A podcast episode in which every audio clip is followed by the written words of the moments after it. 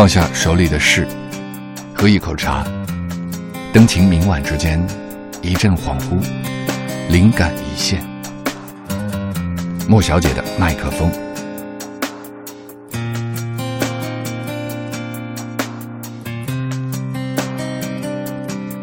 清欢，作者林清玄。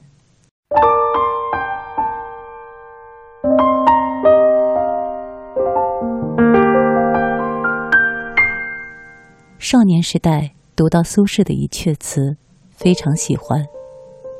这阙词写苏轼和朋友到郊外去玩，在南山里喝了浮着雪沫如花的小酒，配着春日山野里的了菜、茼蒿、新笋以及野草的嫩芽。所以能深记这阙词，主要是爱极了最后的一句。人间有味是清欢。那么，清欢是什么呢？清欢，不同于人生在世不称意，明朝散发弄扁舟的自我放逐；不同于人生得意须尽欢，莫使金樽空对月的尽情欢乐；也不同于人生不相见。动如身与伤的那种无奈。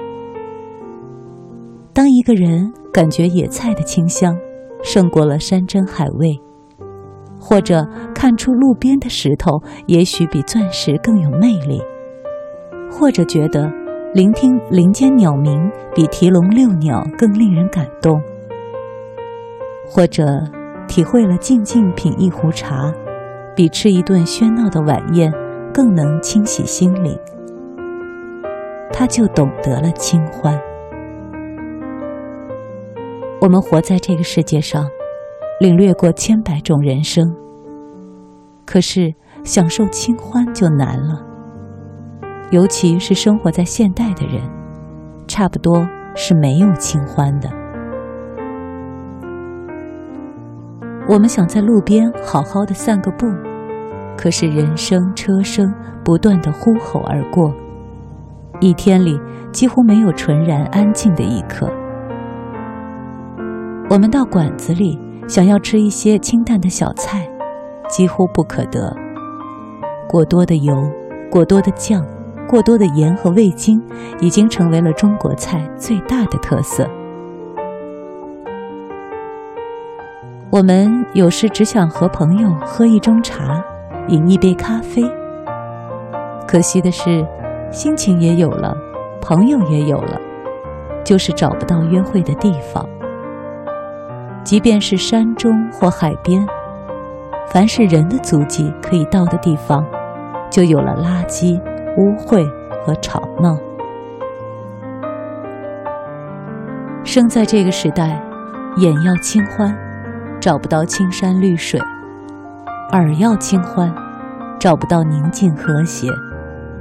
鼻要清欢，找不到干净空气；舌要清欢，找不到了容蒿笋；身要清欢，找不到清凉净土；意要清欢，找不到智慧明心。现代人的欢乐，是到油烟爆起的啤酒屋去吃炒蟋蟀。是到不见天日的卡拉 OK 去乱唱一气，是到胡乱搭成的乡间山庄去豪饮一番，是到狭小的房间里做重复摸牌的方程之戏。为什么现代人反而以浊为欢，以清为苦呢？清欢是不讲究物质条件的。它只讲究心灵的品味。我们拥有的物质世界愈大，清欢就愈容易失去。使我想起东坡的另一首诗来：“梨花淡白柳深青，柳絮飞时花满城。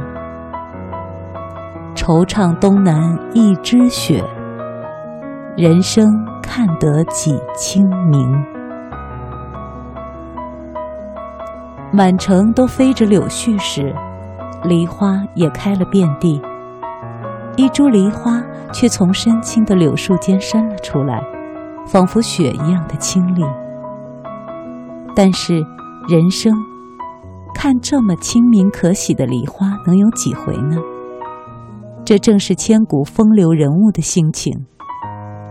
正如清朝画家盛大士在他的《溪水卧游录》中说的。凡人多熟一分世故，即多一份机智；多一份机智，即少却一份高雅。此言极是。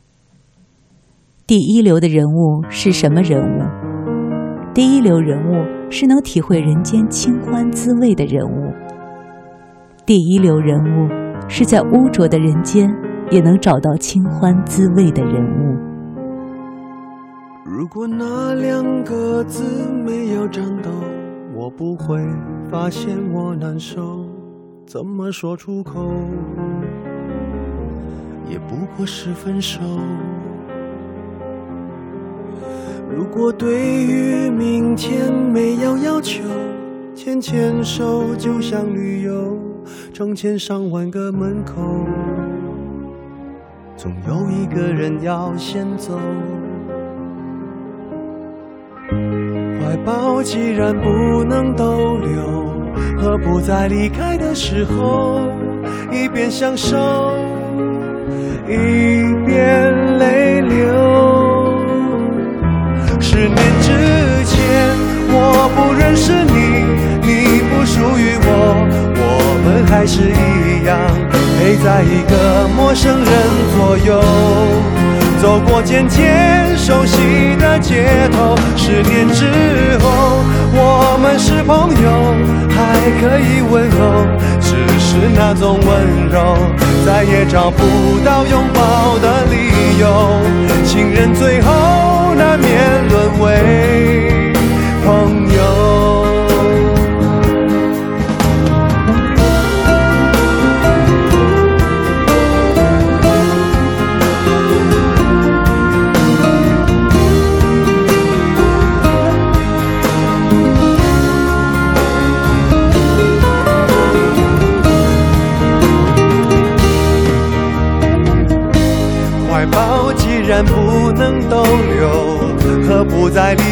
时候，一边享受，一边泪流？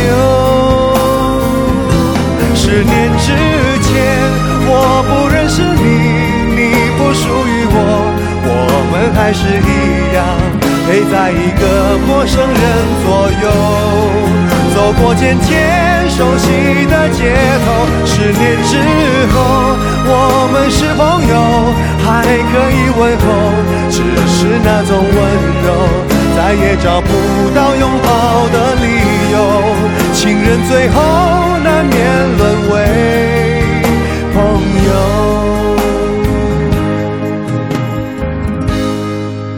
直到和你做了多年朋友。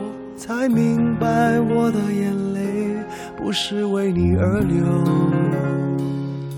也为别人而流。